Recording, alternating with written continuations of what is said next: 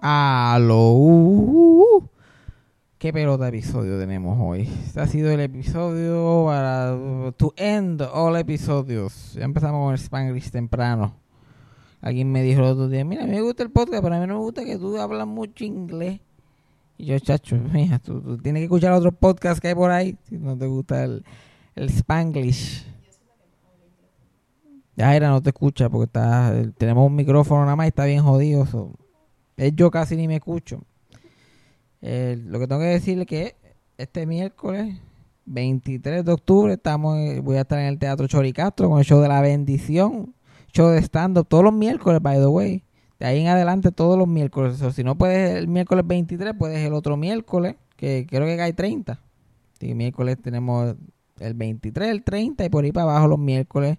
Voy a estar yo, va a estar la comediante Cristina Sánchez, va a estar Esteban Ruiz, Oski Morales, Mike Filipe Oliveros, o hay un, buen crop ahí de comediantes, pero si me quieres ver a mí nada más, pues también voy a estar allí, voy a hacer de las mías, voy a hablar un par de cosas que se han mencionado en el podcast. Eso va a estar bueno. También quiero mencionar que nuestra propia Yajaira del Mal dirigió un videito de música recientemente de la banda Manra, ella misma aplaudiéndose. La, ban- la banda Manra, este, el YouTube de ellos, lo puedes buscar en YouTube, ¿cómo se llama la, la canción? Gillyweed, se llama la canción. Si tú pones Manra Gillyweed en YouTube, la puedes encontrar o en el link del bio de Yajaira. Así que en Instagram, ajá. ¿Pero dónde más va a ser? En el bio de Facebook. At Yajaira del Mal en Instagram. Se van en el bio pup, y lo lleva directo al videíto. También, ¿cuál es el Instagram de Manra? Manra Cruz CRU. En Instagram también lo puedes seguir a ellos y ver las cositas de ellos, de la banda, si te gusta ese estilo de música. Pruebas el video y si te gusta la música, pues pum, le das le da follow a la banda para que sepa por dónde van. ¿Qué más tenemos? Ah, este, el capítulo de hoy pues es un ajo con culito, porque tuvimos problemas técnicos, pero lo hicimos. Porque nosotros tenemos dedicación. Nosotros lo hicimos, así que no lo odien porque el capítulo no está perfecto. Porque, porque pues teníamos, pero ya la semana que viene volvemos, volvemos a la normalidad. Entonces este es el capítulo número ¿cuánto? 38, 27, 28, 37 creo que. De eso fue sarcasmo. Ya era, play the thing. Eso fue sarcasmo. Fue lo único que había. Eso fue sarcasmo. Lo escucho todos los días. Eso fue sarcasmo. En el trabajo tú tranquilo. Eso fue sarcasmo. Con Fabián Castillo. Bueno, otro episodio más. toma- Empiezo rápido, empiezo porque tengo, tengo un montón de cosas hoy. Estoy como la comay. No hay, no hay break, no hay break para comer mierda aquí. Solo voy a decir que estoy embaratado. Porque fui a hacer stand-up en Mayagüez. Y no hace stand-up en Mayagüez. Entonces yo voy con Oscar, con Oscar Navarro a hacer stand-up en Mayagüez. Y tiene que ser siempre un fucking jangueo después. Y, ay, Dios mío, señor. ¿Viste? Estaba viendo, me hizo caso cuando yo estaba, vamos para Denny. Y el shh. No, porque escucha el podcast y ya conoce Sí, tu técnica. ya no sabe la técnica Sí. ya, ¿no? Entonces ahora todo el mundo tiene ese guille de jangueador profesional. Ay, no más Mayagüez. Ay, Dios mío, vamos a tirar la casa por la ventana. Yo estoy allí secuestrado. Dios mío, señor. Yo tengo que comprarme un cajo. Tengo que seguirla así. Todo se soluciona con Si un fuera- para ti. Si fuera por mí, yo guío hasta Mayagüez. Hago stand-up.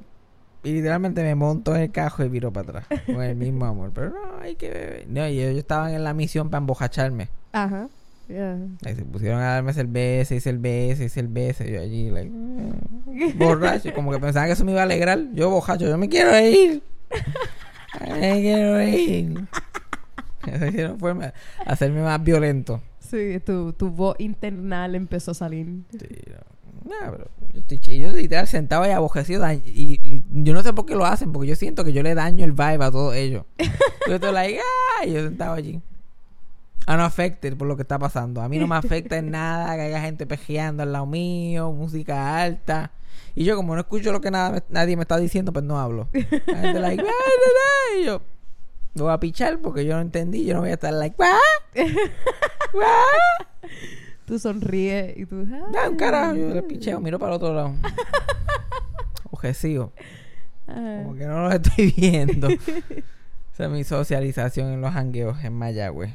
Entonces, para la gente, a la gente tiene la imagen de que Mayagüez es el sitio para janguear y todas estas barras y todo eso. Yo lo que veo es como que el pueblo de Mayagüez. yeah. La que yo vine a, a janguear en Mayagüez de adulto, después cuando ya llevaba años sin vivir en Mayagüez. Entonces, yo literal me siento en la acera de bojacho y yo, lo- yo, lo- yo me veo chiquito caminando por allí con, mi- con mis abuelos. Yo como que mira, ahí donde mi abuelo se sacaba la sangre. dándole el tour a la gente. Mira, en ese hospital yo nací. Y entonces me, me dieron tanta cerveza que yo me estaba meando bien brutal. Y yo no iba a entrar, a la- porque la barra es como un cubo, la barra es un, un cuadrito lleno de gente. Yo tenía que cruzar toda esa gente para ir al baño. Yo como que mierda, eh, vamos a ver dónde puedo mear. Y me fui caminando bojacho por Mayagüez. Terminé en la farmacia Serrano. Que eso ya en Balboa, ya eso es ya para cuando vas a coger, Yeah. salir del pueblo para coger por el monte por donde yo vivía. Sí, está por el carajo. Y yo me fui a dar un tour. Entonces la farmacia Serrano es como era el Walgreen de mi época. Cuando yo era chiquito, no íbamos a Walgreen, íbamos a la farmacia Serrano. Como, porque como quiera era como media hora de mi casa. Entonces, ir, a la farma- ir a ir a la farmacia era una aventura. Y en esa farmacia hay una TH. Y esa era la TH donde mi mamá sacaba chavo y todo el mundo en mi familia sacaba chavo. Si mi mamá decía, oh, mira, voy a, acompáñame, voy a ir a sacar el chavo. Eso era un viajecito de media hora, 35 minutos, mira, uh, bajando por el monte, para ir a la Cejano, sacar el chavo y virar para atrás, uh, con el mismo amor. Eso era lo que teníamos. Y cuando eran la, como eran las 11 de la noche un miércoles, como que, o a las 8 de la noche un miércoles, yo como que, mira, yo necesito una cartulina para mañana. Y ya todos los, todos los Ah. chinchojos cerca de allí estaban cejados. Había que bajar a la farmacia cejano, comprar un libro de esos de láminas, antes que existiera Google. Yo tenía que comprar un libro con láminas, con fotos, Yeah. para pegarlas en un fucking... ¿Todavía los nenes harán eso? No creo. Mira, tengo que traer una lámina a los taínos y tú tienes que bajar 30 minutos, comprar un libro lleno de taínos para una para uno nada más. Para uno. Yo estoy Comprar una segura que los cartulina. niños no están, no están No. aprendiendo esa mierda tampoco. Y después tenía que subir otra vez con el mismo amor. Entonces, después, tu, tu madre decía como que este es el, este es el libro de láminas para ahora, para siempre. La próxima vez que te pidan unos taínos, los sacas de aquí. Y después cuando pedían los taínos el próximo año, nadie sabía dónde estaba el... El libro. O mi mamá ya lo había votado. Porque esto no lo hacen aquí, pues lo vota. Hay que bajarlo otra vez. Chacho, después, años después, cuando ya yo era como adolescente, abrieron una farmacia más cerca de mi, de mi casa. Y ahí pues se podía manejar, era como 10 minutos por ahí. Mm. Y, y yo me acuerdo que cuando yo era chiquito, chiquito, no había ni panadería cerca. Para tú ir a la panadería, era la panadería más cerca era como 25 minutos. Eso tenías que tener carro. Ajá, no, imagínate, no tienes carro ahí, olvídate, Sí. te jode. Y más de uno, porque tu familia es más grandecita. so.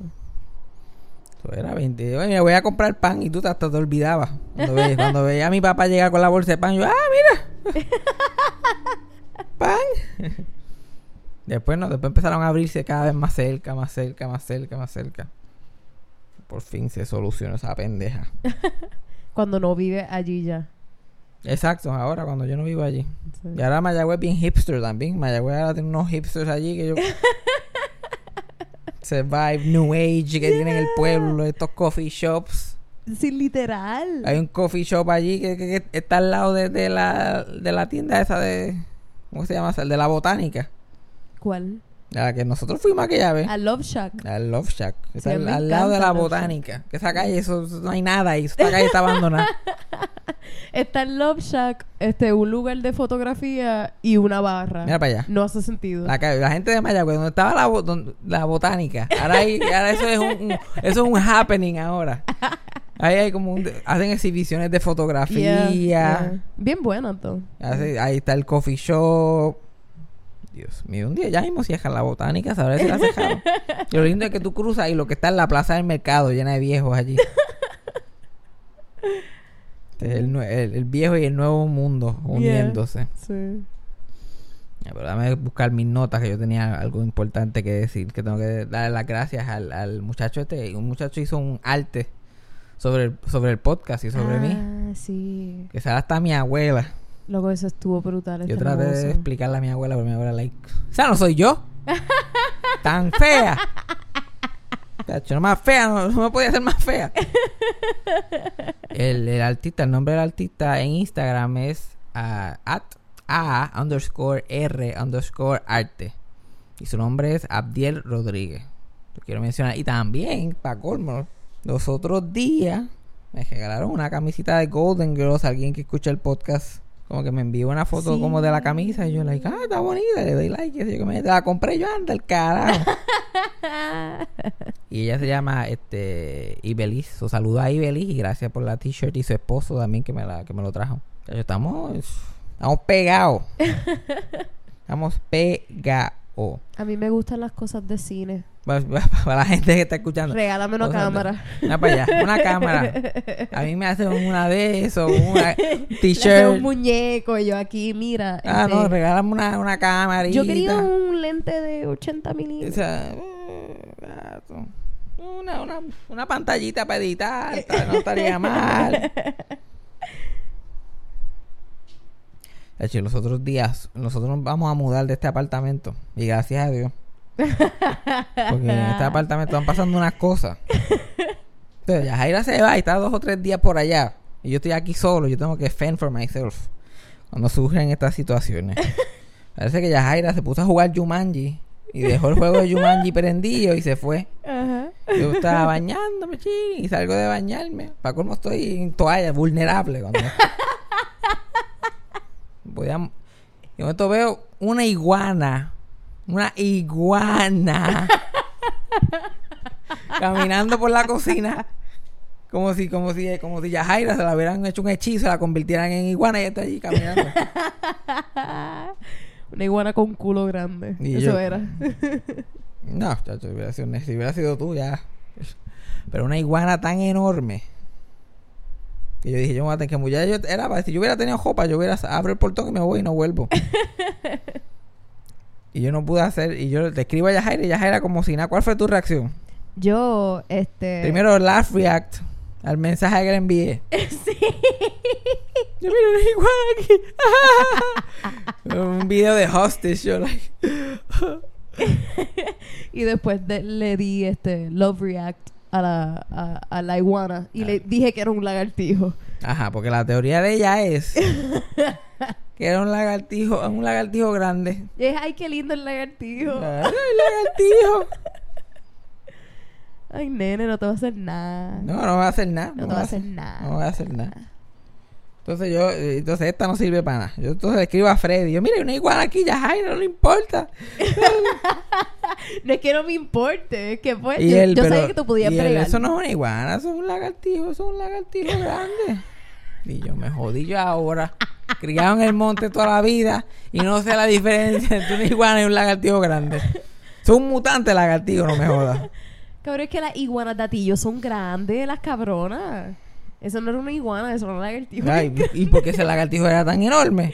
No sé, cabrón, pero un lagartijo bien grande. Dios, ese lagartijo. No podía ni treparse una pared Mira, lo sube. de lo gordo que era. Lo sube a Instagram y, y la gente Y decide. la gente comenta. La gente decide. No, la pendeja es que después lo googleé y no era una iguana, nada. Era un lagartijo. Pues El lagartijo, eh. Si no, ya yo lo hubiera hecho. Yo, mira, ya está bruta. Mira que sí. Mira que soy, una, soy un lagartijo. Con razón. Y yo, como que, Yo me pregunté por qué no lo había hecho todavía. "Ve, ¿por qué no era, por qué no era una iguana? Pero la gente no se debe, tú no te debes, Freddy, tú no se deberían reír de mí porque yo tengo un trauma con las iguanas. Sí. A mí una iguana me cayó encima Sí, perdón, cuando yo, sí. cuando yo era chiquito. O sea, a mí cualquier cosa que parezca una iguana, yo una iguana. ¡Ah! Y tengo que salir cogiendo. Por eso yo soy la, la designada del apartamento en sacar lo que son las cucarachas y, y No, pero las cucarachas, pues yo las, yo la- la- no me dan tanto tejol. Me da, me da miedo porque pienso como que esta pendeja si pudiera me mataría. Esa es la pendeja que me da. Like, eso es un monstruo, eso es una amenaza en mi hogar. Que sea chiquito no le quita de sus intenciones. Sí, cabrón, pues imagínate, si fuera gigante, ¿tú te crees que estaría cogiendo? Ay, de, sales, ay, como que, ay, perdón, yo no sabía que tú vivías aquí. No, ellos van para encima. Yo pensaba que esto estaba abandonado. Igual, igual que los lagartijos. Un lagartijito si fuera grande. Se quiere matar, eso es lo que quiero. Pasa que no puede. A mí dos cosas me pasaron. Con lagar- uno con lagartijo, otro con una iguana. Cuando yo era chiquito, yo tenía como 5 o 6 años. Yo me fui para un, un set de columpio que yo tenía en mi casa. Y estoy ahí, lo más chilling, viviendo en un monte, que literal estaba rodeado de monte, monte, toda la casa. Y yo, pues, me pongo a jugar ahí en la chojera, ¿sabes? Que los, los puertorriqueños nenes chiquitos no juegan en los columpios como se supone. Columpio. Culum, columpio. Columpio. Pero estás diciendo columpio. Así que yo lo digo. el, que, el que no lo quiera escuchar, que si es el Spotify, apaga el teléfono. Siga caminando. Ajá. Y yo, yo, entonces yo estaba, porque lo que estoy, lo que estaba explicando era que no lo hacemos como se supone. Entonces, ni la palabra decimos bien. Ajá. Porque no, no es como que yo me trepo por la escalerita y me tiro por la chojera. ¡Uy! Yo me trepaba de la chojera para arriba. me tiraba de espalda. Me metía entre medio de los tubos. Like, ¡ah! Como un anormal. Y mientras estoy haciendo todo eso, y entonces me mecía en el, en el, en el swing, me mecía como que parado, como que con un pie. Oh my God. Y una, yo estoy bien guillado, no le tengo miedo a nada. No tengo miedo a partirme un brazo y qué sé yo qué más. Pero entonces mi mamá me dice, mira, tienes un lagartijo en la espalda.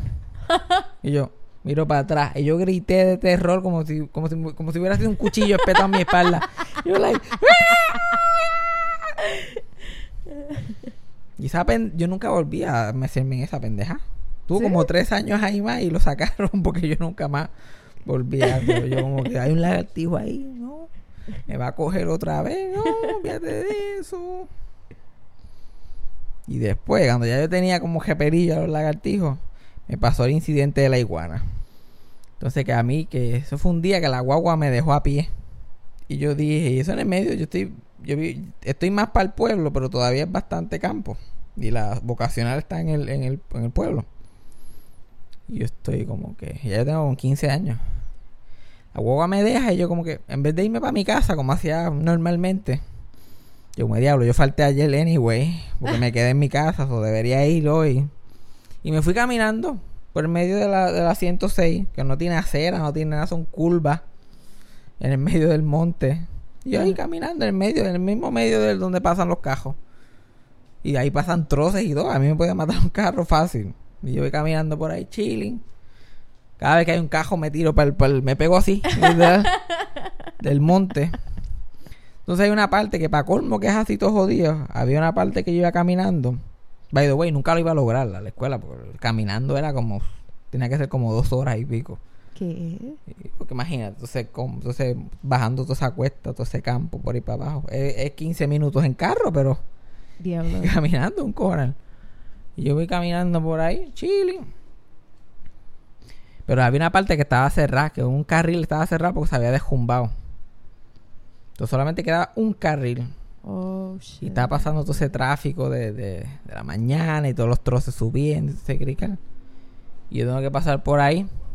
Y donde, donde está el carril que funciona, hay un árbol bien grande, como que un palo de mango. Eran como dos, bien, estaban así bien encendidos. Entonces, para yo poder pasar, me tuve que pegar bien brutal el palo de mango. So, yo estoy ahí, like, ahí encima del palo de mango. Y yo lo que yo no sabía es que había una iguana allí, trepa. Entonces las iguanas tienen este defense mechanism que yo pienso que es brillante.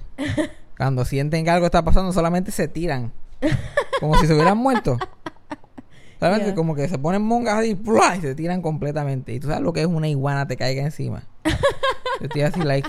Yo asustado porque había en cajo y yo, like, ok, lo estamos haciendo. Y me to- ¡pah! Y me tumbó al piso. Y de momento ya ahí vi, yo sentía que alguien me había empujado al piso.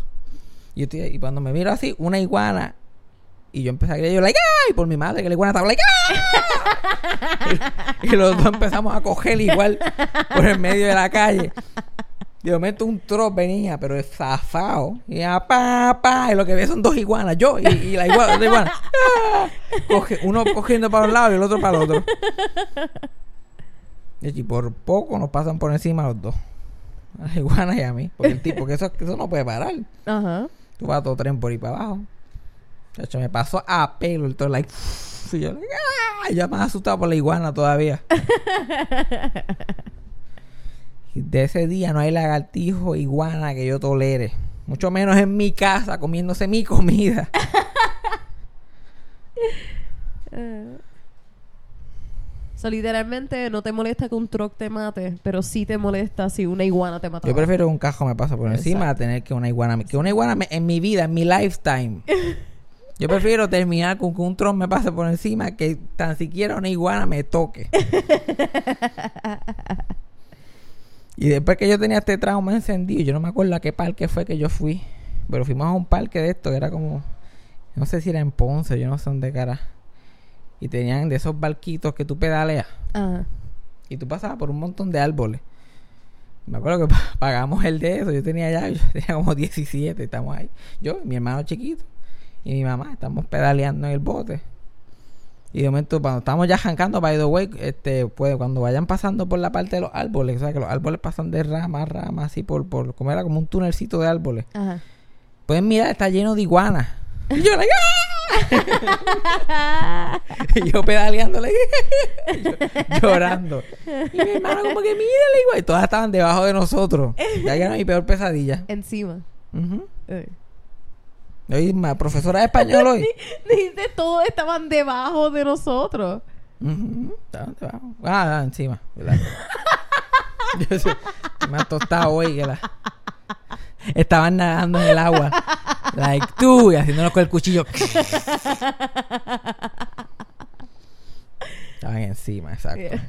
A mí se me olvida lo mucho que, que tú caminabas. Porque yo, yo soy del campo también, pero yo lo que caminaba era maybe 30 minutos para llegar a, a una Porque tú- panadería porque- 20, 30 porque tú minutos. vivías así, en, eh, es un campo, pero es un pueblo pequeño. Es como vivir en Las Marías. Sí. El problema es que también tenemos el problema de que este la calle que tenía que caminar era bien finita y pasaba un montón de trocas porque yo vivo al lado de una finca. Pues ese era el único peligro, pero tú caminabas. Pero a ti yo es llano, Ahora. que tú te metías en la grama si tenías que hacerlo. Nunca, no, nunca lo hice. Pero podía. Podía. Yo no podía meterme. Yo, no era que un cajo pasaba, yo podía pararme en la grama en lo que pasaba. Ajá. Yo literalmente era como que medio de la calle, el bajanco. Tírame por el bajanco sí, para abajo. Ese fue mi trauma con las iguanas. Y está cabrón porque la niñez de uno es solamente un una serie de traumas que te van formando como persona. y nada tiene como que sentido. Todo, todo depende literalmente de lo que te pasa. Cualquier cosa que te pase, cualquier cosa que tus padres te digan. Por eso que yo no voy a tener hijos. Tú le dices a un nene, quédate quieto, un momento in- inoportuno, olvídate, baja autoestima el resto de su, el resto de su vida. Like, Ay, mi padre no me quiere. Tú no celebras un cumpleaños porque estás pelado, el nene se queda con eso el resto de su vida, así sucesivamente. Yeah. Aquí está cabrón.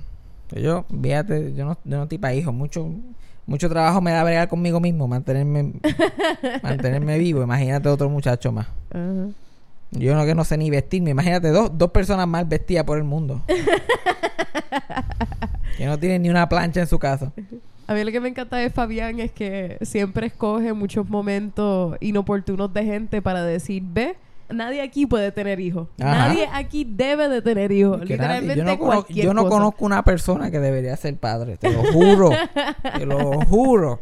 Yo creo que eso es lo más que tú repites. alguien que alguien que como que de la gente joven así que yo conozco que no tienen hijos yo como que no hay break porque tú tienes que ser like para hacerlo like, bien bien bien exitosamente tiene que ser bien prestarle atención solamente al muchacho tienes que este dejarlo hablar dejarlo contar sus cosas sentarte en silencio escucharlo Estar económicamente estable. est- estar- eso, no es ni, eso es ni lo menos Ajá. eso no es ni lo más difícil. Like, pero tú has escuchado a un nene hablar la mierda que hablan. Y tú tienes que estar como que. "Mhm, Ah, sí, sí, sí. Ay, tú dibujaste esto. Ay, Dios mío. Ay, ay, ¿para dónde quieres? ¿Para dónde me lleva? Ay, sí, mira afuera. Ay. Y Yo cuando no te hacen muchas preguntas. Ajá, yo no puedo bregar con esa pendejada. Ujú. Imagínate. ¿Tú me imaginas tú contestando las preguntas? Un nene chiquito decir como que ¿por qué ella tiene una vagina y yo tengo un bicho? Ajá, pero tú, tú te estás yendo por, por cosas que no son ni tan difíciles. Para mí son... Yo pues, yo le explico y qué sé yo. Ya a mí es la, el constante atención y tratar de como que demostrarle a él su potencial, al hijo o hija, como que, ah, tú puedes hacer lo que tú quieras, que sé yo, que más, buscar una buena escuela, como está en este, esta mierda de sistema de educación en este país. Este, rodearlo de gente que sean igual, como que si yo soy un buen padre, rodearlo de, de tíos o tías y abuelos y abuelas que sean, que tengan ese mismo support. Está cabrón. No, y también hoy en día tú no puedes controlar mucho de tu hijo porque tú no sabes lo que le está pasando en partes de su vida. Recientemente salió un janitor que estaba acosando a tres nenas de segundo grado. Pero eso, pues, se supone que tú estés pendiente a eso. Se supone que tú estés pendiente a esa es parte de tu trabajo, pero es que no hay, pero si no, si tú no puedes llegar del trabajo y sentarte con tu hijo 45 minutos para preguntarle cómo le fue el día paso por paso, tú no deberías ser padre. Punto. Y entonces eso es con la economía y con lo narcisista que es la mayoría de la población. Eso no, no se da casi nunca. Para mí, I stand by my word. I stand by it. Like, está cabrón. Pero la, la, la peor forma de tú ser un niño y criarte, como que es si estás en el mundo del entretenimiento. Si tú eres un nene que actúa o estás, estás en televisión, qué sé yo, más, eso es muchísimo peor. Sí, los child stars. Ujú. Porque tú eres un child star, like, nada de lo que tú conoces es real. Y esa es la única vida que tú conoces. Y después eres grande y no sabes cómo bregar. Pues literalmente nada es como, como aparenta ser. No, y cuando pierden fama, ya no están acostumbrados a tener, antes tenían un posse, una cantidad de, de trato que le daban, y ya cuando empiezan a perder fama, pierden todo eso, no saben qué hacer. Y, y entonces cuando la gente le dice, no, pero pues, era famoso y ahora no lo eres, pues supera, vete a la vida normal. Ajá. Tú tienes Y- que tener chavo. Es como que, no, pero y es como que, esta es la vida, no- eh, esta fue mi vida normal. Yo no conocí lo que, yo no sé lo que es vida, yo tengo ocho años. Yo desde que nací estoy saliendo en televisión. Como que vida normal. Esto es lo que la tú le lo acostumbraste a que esto es la vida y después le dices, ah, vete a la vida normal y es algo completamente diferente. Y por eso es que esos nenes no pueden bregar. No, y no reciben empleo después de un punto y no saben dónde trabajar porque lo único que han sabido toda su vida es actuación. Ujú. Entonces, no, no. La autoestima la tienen por el piso. Porque tú eres un nene chiquito y esto es todo lo que tú has conocido. De momento están diciendo, pero es que ya tú eres muy feo, estás muy grande, te cambió la voz. La están diciendo que no sirve todo el tiempo. Y cuando eres chiquito también te están velando tu peso, cómo te ves, cómo te vistes, todo lo que haces. Porque no es una forma natural. Like ahora mismo aquí en la televisión puertorriqueña, ahí eh, está esta nena que es hija de un animador de televisión famoso, que es la hija de Melwin Cedeño. Ujú. Ya tiene como 7, 8 años, creo yo, yo no sé, yo para mí son adultos o son nenes, yo no sé la diferencia. De cualquier cosa de 14 para abajo, yo no sé, tiene como 7, 8 años, para mí todos tienen eso. Pero ella tiene más o menos eso, máximo 10. Y ella sale, cada vez que no tiene escuela, como que, que falta la escuela, eh, lo, la ponen de animadora. Y ella, like, ah, y se pone a animar el show con el, el show del mediodía y con. con, ¿El con- show del mediodía? Ajá, pégate al mediodía. Ay, yo no sabía. Ella anima ese show con los demás animadores, porque el papá, Melvin Cedeño, anima el show. Ajá. Entonces, como se tiene que quedar con ella, pues la ponen a animar y ya tiene un Instagram y todo. Oh my God. Y es como, ¿qué hace un nene chiquito con un Instagram? Sea, yo no entiendo. ¿Cómo tú puedes, este... Todas las cosas tan horribles que uno ve en el internet. Cualquier nene chiquito con una presencia en internet es un peligro. Y tiene acceso a todo eso. No, pero yo no creo, suerte, yo creo que ellos no son tan... Como que ella no la está manejando. Que la página. No, ella no la está manejando y eso, pero como quiera le sacan fotos todo el tiempo y videos de ella hablando, like, ah, hoy pégate, ah, y como que Dios mío. Entonces sería el colmo que ella esté manejando sus propias redes también. Porque tú, imagínate, tú eres un nene chiquito y todo el mundo es super nice contigo y todo, porque tú eres una estrella, todo el mundo, ah, olvídate, usted y tenga todo lo que tú quieras, bli, bli, bli, de momento, en tu peor momento, tu cuerpo empieza a cambiar, tu autoestima está, tus hormonas están revolcadas, tus autoestimas están bien raras. De momento, like, la gente está como que, ok, tú estás botado, ya se acabó, adiós. Entonces tú te quejas y es como la gente, pero pues, pues, ya tú no estás, ¿qué tú quieres? Ser una estrella. y así le pasa a mucha gente. Lo- la única persona que yo puedo pensar que son como que actores, child actors, y nunca tuvieron ningún periodo así turbuloso, es como Gene Monclova. Que los papás eran actores y él empezó a actuar cuando tenía 6, 7 años. Ujú. Pero ellos no eran superestrellas. Ellos solamente, ellos actuaban y le preguntaban a los hijos si querían y si ellos querían actuar y eso, pues actuaban. Pero era más sobre el trabajo, más que como que salían, ellos no salían en televisión, no eran muy conocidos. Como que hacían teatro y qué sé yo. Y los hijos actuaban de vez en cuando. Y, y, y siempre los mantuvieron con los pies en la tierra. Pues si tú no mantienes a un muchacho con los pies en la tierra y le enseñas como que esto es una mierda, esto es una estupidez que nosotros hacemos. Pero en verdad la vida real está, está aquí. Es como este Mila Kunis en The That 70s Show. Ella empezó a actuar en ese show cuando tenía 13 años. Sí, Y este el que hace el novio, Ashton Kutcher, tenía 19, 20 años. sí, porque ella fingió tener Ya este fingió tener 18. 18, sí. Y yo no sé cómo le creyeron porque parece una nena de 13 años. Cabrón literal. Y como que, ok, whatever. Ella es este, rusa, ¿verdad? No sé, me imagino. Mm. Este, y lo, pero los padres, que esto es una buena técnica que ellos usaron, los padres no la dejaban tocar nada del dinero de que se ganaba en el show y no le compraban nada, como que wow, ellos vivían súper normal. Vivían con el, la, básicamente de la casa y todo lo que tenían era del el ingreso de los padres, pues ellos siguieron trabajando. Mm. Y cuando ella salía del show, ella tenía un part-time en una farmacia. So ella terminaba de grabar el show y se iba a trabajar en una farmacia Uh. como cajera. Y era como que su vida era una mierda, así como cualquier este, chiquito normal. So esa parte la hicieron bien. Ahora, fingir que tenía 18 va a estar besándose con un tipo de 20 y pico. Yeah. Eso estaba medio extraño. Yeah. So, y No, terminaron, y terminaron casados. Sí. Y tienen un par de hijos. Yeah. So, Y los dos hicieron películas de Friends with Benefits y todo. Like, hicieron un montón de cosas bien similares y terminaron juntos igualmente. pero esa gente, por un lado, ok, eso estuvo bueno. Por otro lado, ¿qué? O sea, hay, mucho, hay muchos casos así, como que los padres obligan a, los a, los a los nenes a actuar, los padres gastan los chavos del nene, como que los ne- tratan a los- este no están pendientes a los niños cuando están actuando, como los, los tiran ahí al garete, entonces gente, actores, gente que técnicos, toda esa gente no saben hablar con muchachos. Ay, mira, te ves bien feo aquí, párate del otro lado. Y diablo, mano, esta tipa se está poniendo bien gorda, vamos a tener que, así, como no importa. Entonces, un actor, pues, ya los actores no tienen alma. O como comediante, ya nosotros como que, pues, no Mm. importa un carajo, pero un, un nene que se está- una mente en desarrollo. Like, la serie esta, Different Strokes. ¿Te acuerdas de esta serie, Different Strokes?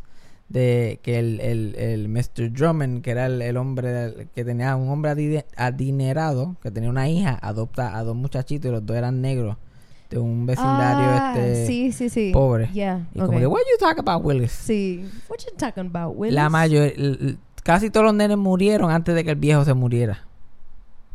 Y el viejo era viejo cuando hacía el show. Y cuando el, cuando el señor finalmente murió hace par de años atrás, ya la, la, la muchacha, Dana Plato, y este, este, what you talk about Willis. Él es Y se me olvida el nombre de él ahora mismo. Gary Foreman. Ajá, Ga- Gary algo. La única razón que lo sé es por los, por los grills. Yo creo que el, el Gary Foreman no, grill. no sé ni dónde tengo el... Pero no, ese Foreman es un luchador. ok. Gary Cole, Ca- Gary Coleman. Tú es el nombre. Estaba por ahí. No, es que yo me gusta decir ahí. sinónimo en vez de... Te quería dar a ti la oportunidad para poder Like, decirlo. sí, sabes. hay hasta un rumor que ah, supuestamente le inyectaban cosas para que no creciera. Dea, diablo. Para mantenerlo en el show. Porque cuando el show se acabó, él tenía ya como 18 años y todavía está like, what you talking about, Willie? y la vida de, de la muchacha, Dana Plato, fue un desastre también. Like, que ella se suicidó. Y el día antes de suicidarte, ya salió en el programa de Howard Stern. Y Howard Stern la hizo llorar como 7 o 8 veces durante la, la entrevista. Oh my God. Y humillándola bien cabrón. Y una de las preguntas que le hizo fue, ¿tú nunca has pensado en suicidarte? y jamás, jamás. Mis hijos, mis hijos son todos. like, yo no puedo estar. Porque ella tenía como un hijo o dos. Y está, vivía en un trailer park. Oh my God. Y un día después se murió. Eso. después resultó que había sido... Está como ese gray area de sobredosis y, sui- y suicidio. Ajá. Yeah. Diablo. Este, yo siempre había escuchado un cojonal de noticias de child actors y child singers que demandan a sus padres. Demi Lovato tuvo que demandar a su padre para que dejara de pedirle dinero. Porque Ajá. le estaba pidiendo de derecho. Like, cosa estúpida. Así son. Para tú llevar a tu hijo a eso, como que es. Que tú tienes que.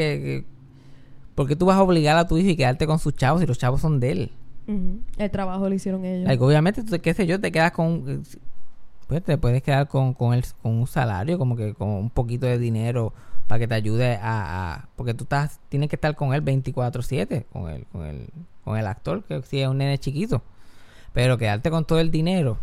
Like, yo he hablado de que la ley esa de que tus padres no pueden tocar tu dinero, como que tienes que hacer un fund, viene del, del que hacía de Uncle Fester en The Addams Family, así original. Yeah. Que él fue el primer child star.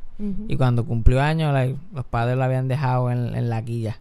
Dios No tenía ni un chavo prieto. Y a, y a Gary Coleman le pasó lo mismo. Cuando cumplió 21, los padres no le habían guardado nada. Él tenía que empezar a trabajar como cualquier persona.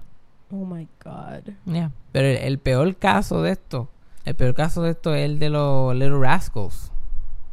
O los, Little Rascals, todos de los Little Rascals. Todo. Ah, sí, la, la mayoría. como que yo creo que no, yo no puedo pensar en un Little Rascal que no tuvo un final trágico. Oh my God. De todo. Alfalfa. Alfalfa, Spanky, este. Buckwheat, como que se llama el otro que era negro que tenía el sombrerito también. Sí, que era tan chulo. Tenía un suéter, era. Un suéter y un, Eh, Sí, siempre se vestía igual. Toda esa gente un ropa No llegaron- no llegaron a viejo la mayoría de ellos. Oh El más viejo que llegó, a 87 años, a los 87 años lo apuñalearon como 7 o 4 veces y lo, y lo tiraron en el desierto. ¿Qué? Yep. Uno de ellos que no era tan conocido, ahora mismo no me acuerdo ni el nombre, era uno de los background este, Rascals. Ok. Él fue uno, vivió, llegó a viejo, él fue el único que llegó a viejo. Y cuando su esposa murió, él empezó a vivir con un deambulante que este, vivía ahí por ahí en la calle. Como que tenía 87 años, se sentía solo, necesitaba ayuda. Y eh, un tipo ahí, un drifter que vivía por ahí, le, le lambió el ojo. Que pasa mucho a la gente mayor que los manipulan y le, le empezó a ayudar con el patio y a pintar la casa y a ayudarlo con cosas. Y él decidió darle una oportunidad y lo trajo a la casa a vivir. Y el tipo lo apuñaleó y le, creo que le cortó un par de dedos y lo tiró en el desierto porque vivían en Las Vegas. Oh my God. Y ese, y ese fue el que llegó a viejo. Ay. Alfalfa, Alfalfa era un huele bicho. La- los padres de Alfalfa eran unos anormales y Mm. criaron. Y desde que él era chiquito, él, él estaba al garete. Y él juraba que era una estrella. Él juraba que cantaba brutal. ¿Tú sabes que él canta, de- el chiste que él canta desafinado? Yeah. Él juraba que él cantaba cabrón. Él juraba que él era una estrella. Like, se supone que él cantara desafinado. Y por alguna extraña razón, él pensaba que él cantaba bonito. Like, se creyó el cuento. Porque, again, nadie le dijo que cantaba horrible. Y este. Y él se creía una estrella. Y era. Y ninguno de los otros nenes se llevaba con él. Like, él formaba unas perretas en el set que no podían grabar por horas. Y este, una cosa que, que él hizo es que un día, porque se pasaba haciéndole broma a la gente, aunque todo el mundo le caía mal, él pensaba que él era el, el chiste de la fiesta. Sí. Un día meó en una de las luces. Y de momento cuando prendieron la luz y tuvieron como 20, 30 minutos en esa luz caliente, una peste en el estudio completo. Y tuvieron que cancelar el día completo. Le tiraba a los directores con firecrackers. eh, con cheribones y pendejas explosivos. Ahí el nene era un fucking... Y nadie lo podía votar porque él era el pie de la estrella del... del la mierda esa. El nene era un Dennis de Menes en vida real. No, era muchísimo peor que Dennis Menes. Dennis Menes es cute. Uh, transición, cambio de micrófono. Como, como si hubo una edición extraña aquí de momento. Uh, tuvimos unos problemitas técnicos y ahora yo estoy con un microfonito más mierda. Pero seguimos porque lo hacemos por ustedes. Porque el pueblo es el que manda. Y ya Jaira no tiene micrófono. And here we go. ¿De quién yo estaba hablando? Alfalfa. Alfalfa. el micrófono. una vez Alfalfa tenía este, estaba haciendo sus líneas y el camarógrafo dijo under his breath, dijo como que este, "Ay, avanza ya, que me quiero ir a almorzar. Y Alfalfa escuchó eso y cuando se fueron a almorzar, él mandó a todos los otros nenes a comer chicle, un montón de chicle y él comió chicle, hicieron una bola enorme de chicle. Y abrió la cámara, que para ese tiempo ahí estaba el film completo. Esto fue en los años 30 abrieron todo el film que tenía la cámara y llenaron el, este, la cámara de chicle, una bola de chicle enorme. Y jodieron el día completo de trabajo. Ese era Alfalfa. Próxima vez que lo veas por ahí bien cute cantando. y Ya sabes. Y como era la estrella más grande de, de esa, de esa mierda, como que no podían votarlo ni decirle nada, tenían- lo dejaban por loco. Pero a la vez que cumplió 12 años, le dieron esa pata con ese gusto y nadie le quería contratar para nada porque todo el mundo sabía la reputación de él. Y él se quedó en shock porque él pensaba que él era una estrella. So, sus años de adolescencia él trató de seguir actuando, trató de cantar en público y la gente, y como ya él era un, un manganzón, a nadie le daba gracia, nadie lo encontraba cute. Como que fue de él, ay, de, hacerse sentir como era el más talentoso del mundo a que era un mojón. Y para colmo, cuando se, era feo, cuando se desarrolló, cuando creció, se puso bien feo. Like, eh, yo no sé, las personas que han visto la película de Navidad White Christmas, que está en Netflix, que es un musical, like, en una escena, esto es un fun, esto sí que es un fun fact, hay una escena que supuestamente el, hermano de las protagonistas es bien feo, se llama Dogface algo. Y cuando enseñan una foto de él, este, es, la- es una foto de alfalfa como que de adulto. Entonces ese feocio que tú, ustedes ven en la foto cuando ven White Christmas es alfalfa de adulto. Así de, imagínate que los únicos trabajos que podía conseguir eran trabajos de, de que era feo. Y murió a los 31 años. Like, él estaba, él, después de, de que trató de ser actor y no pudo, terminó este breeding hunting dogs. Y, haciendo hunting este eh, tours, como que llevaba a la gente hunting, a gente que no lo había hecho antes. Ese era su trabajo. Y un día le pidió un pejo, un hunting dog prestado a alguien y el hunting dog se perdió. Y él este puso un reward de 35 pesos para el hunting dog, para que lo devolvieran. Entonces lo devolvieron. Y él, ah, él era bartender también. Él tenía que hacer bartending y eso para poder sobrevivir. Y le devolvieron el pejo y él le dio los 35 pesos y le pagó dos o tres tragos al tipo por, ay, gracias a Dios que me salvaste, porque el pejo no era de él.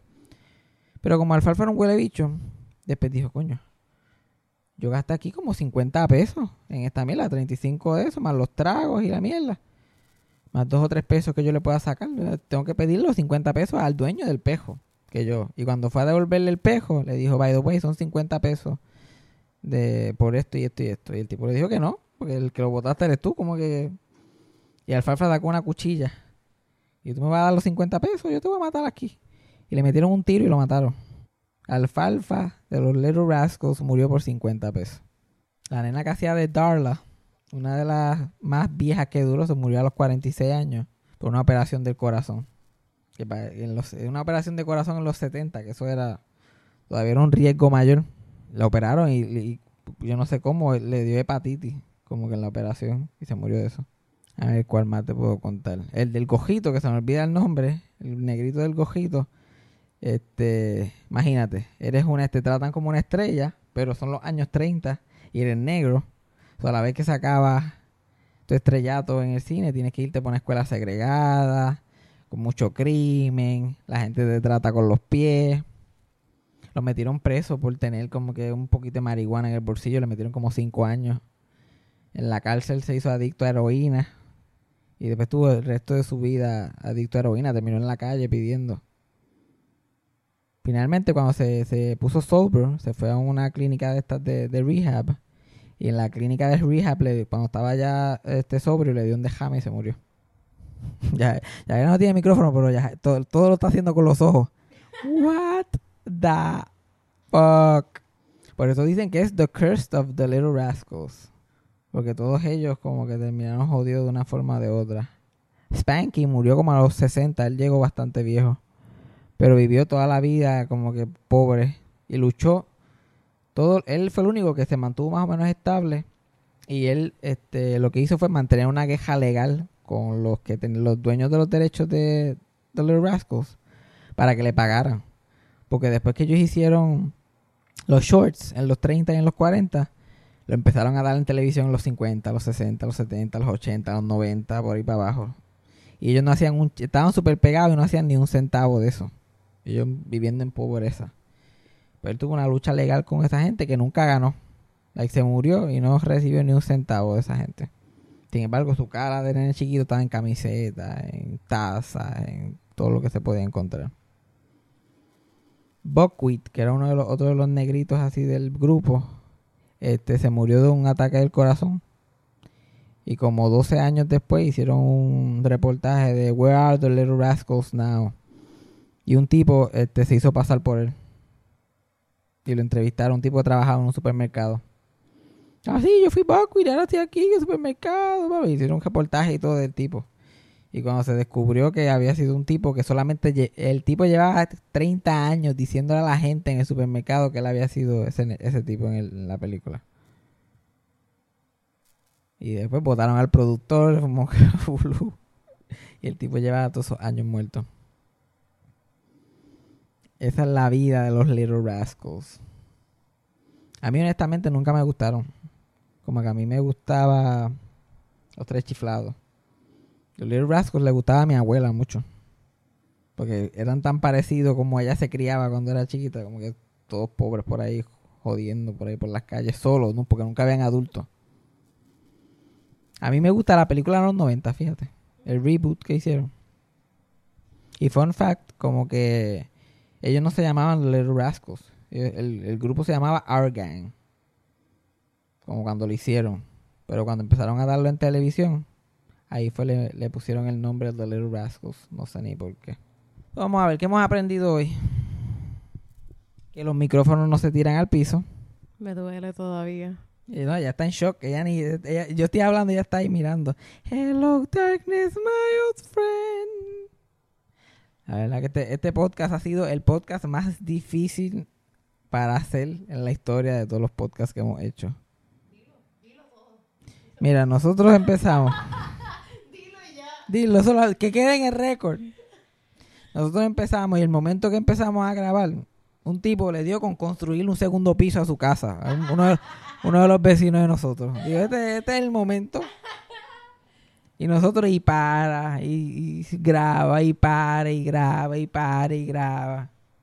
Entonces el tipo se cayó un ratito, y, ah, ahora podemos grabar. Después el micrófono y jode, el micrófono, y el micrófono jode, y viramos para atrás, y empezamos otra vez, y pasó un cajo bien duro. Un avión por otro lado. Entonces cuando ya el tipo se terminó de construir la casa que estaba haciendo, el micrófono empezó a joder. Y yo he grabado lo mismo como 500 mil veces. Entonces, este, este no es el si este capítulo no es especial, ya saben por qué. Mucho, mucho hemos logrado. Mucho hemos hecho. Así que tuve que terminar literalmente con el micrófono de Yajaira. Y la semana que viene, yo no sé ni cómo vamos a grabar de la semana que viene, pero lo lograremos. Porque estamos dedicados a pasarla mal. Pero que aprendimos más de más de eso. By the way, ¿cuán- ¿qué hora es? Una.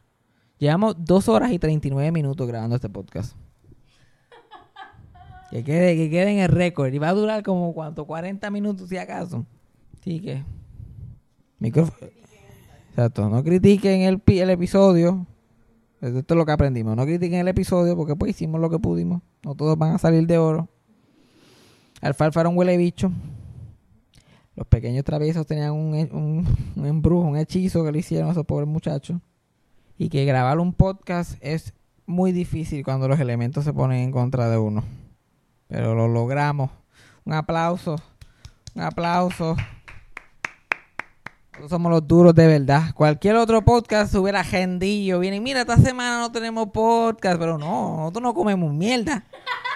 Nosotros no, ay, nos vemos la semana que viene. No, no comemos mierda. Nosotros podemos tirar, podemos hacer el capítulo más mierda en la historia de podcast. Pero lo grabamos, ya Jaira lo edita y lo tiramos. Y eso fue sarcasmo. Fabián Castillo 2020. Drops Mike gently para que no se rompa también. Eso fue Sarcasmo con Fabián Castillo. Producción, edición y tema musical por mí, Yajaira del Mar. Co-creado por Freddy Alonso y escrito por Fabián Castillo con material adicional por Javier Carmenati. Síguenos en las redes. Yo soy Yajaira del Mar en todas las redes sociales y pueden conseguir a Fabián como Fabián Castillo en Facebook y Fabián Castillo PR en Instagram. Gracias por escuchar. Hasta la próxima. Eso